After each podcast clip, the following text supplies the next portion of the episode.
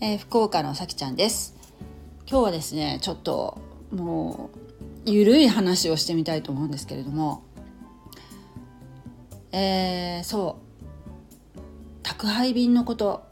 郵便のことについてちょっと最近思ったことを話したいと思います。えー、私ずっと本当に1020年近く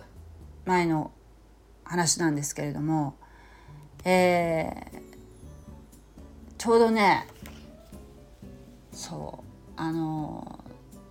宅急便ってありますよね。宅急便のメール便っていうのがね始まった頃かな。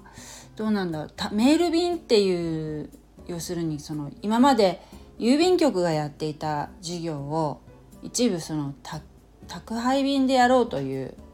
事業が始まったんですよね。その時にアルバイトをね早朝にしてたことがあるんですよ。でその時思ったのがまあね扱ってる郵便物っていうのがね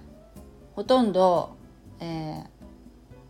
ダイレクトメールが多かったんですけどね、まあ、今ちょっとどうなってるのか分かりませんけどその当時そうそうだったんですよ。だから半分ねちょっと外みたいな倉庫のとこでずっと仕分けしてたんですけれども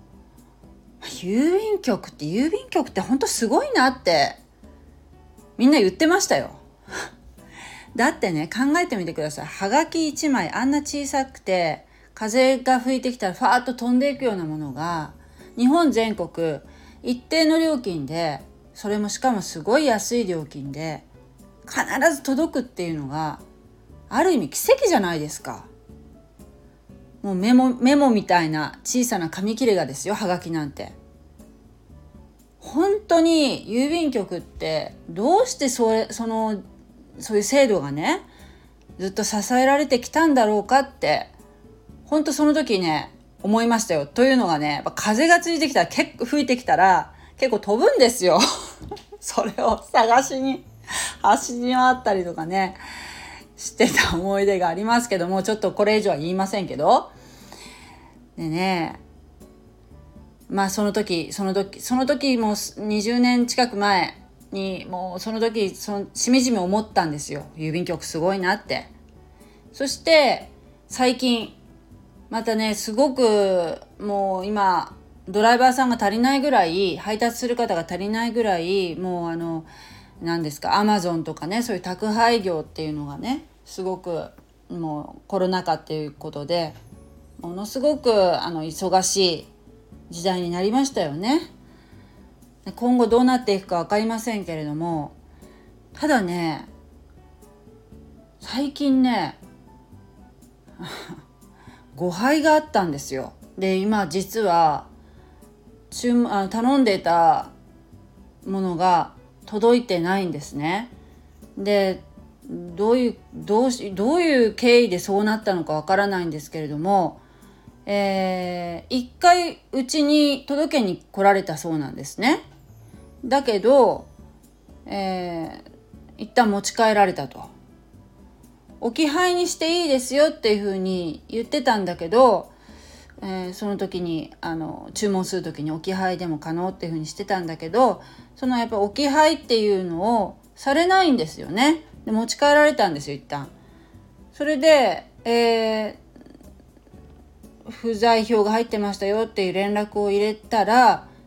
次の日持ってきてくださいってしてたのになぜか、えー違うところに誤配されちゃってるみたいで誤りの電話があったんですよね。でちょっと今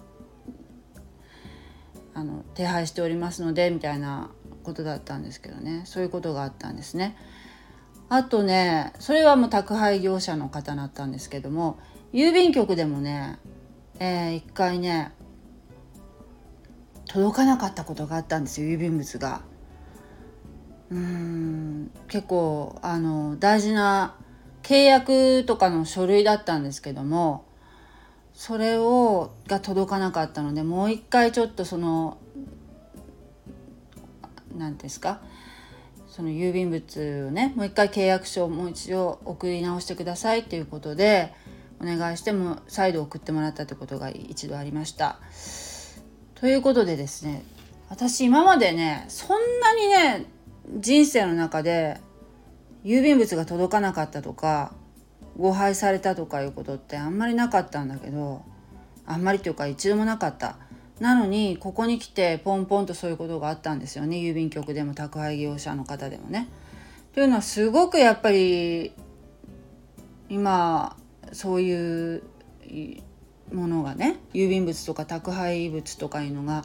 数が増えて、えー、そういうミスが増えてるのかもしれない。うん、同じ人間に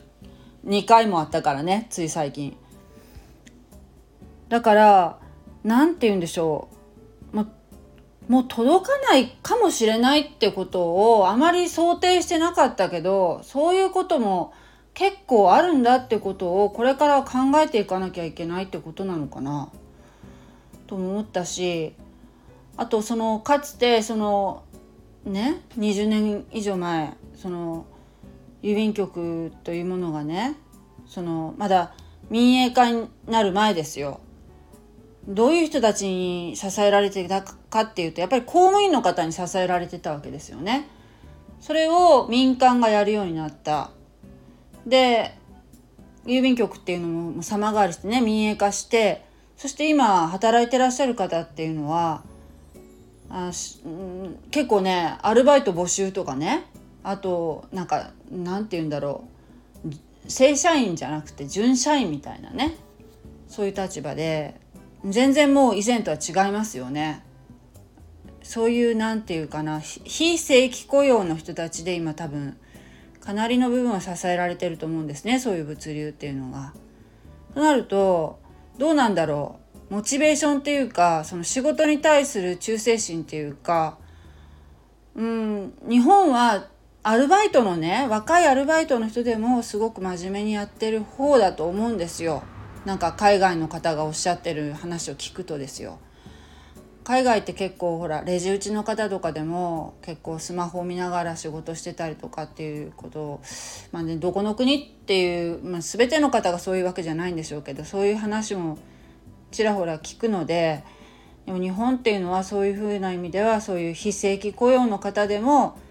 えー意識が高いというのは間違いないんですけれどもただ今すごく仕事が物流がすごく多くて忙しいっていうのと人手が足りないっていうのとあとやっぱ非正規雇用ということところでやっぱ給与の部分でやっぱり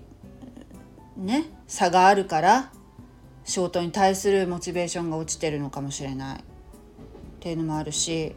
いろんな要因があると思うんですけどまあ、びっくりしましたよね。2回こういうことがあったので今年に入ってですけどね。うん、まあ、ちょっとこういうものってやっぱりほら信用にも関わるじゃないですか。そしてやっぱりそういうものっていうのは大事なね書類とかいうこともあるからうんなんかうっかり託せないっていう部分が出てきますよね。うんなんかそういうことをね、えー、考えたんですよね。どうしたらいいのかなって。はい、えー、そういうことをまあちょっとみねまだ未解決なので 何とも言えないところなんですけどちょっと最近思ったことでした。ね。本当はねもうみんなきちっとねきちっと雇用されてそしてあのお給料もいいお給料もらえてやればひょっとしたら意識も変わってくるんじゃないかなって気もするけどそうもね言ってられない時代なのかなとも思うし人手不足っていうのはやっぱりねどこの業界でもあるとことですからね。うん。はあでもなんかちょっと悲しいな。残念。はい。以上です。God bless you じゃあね。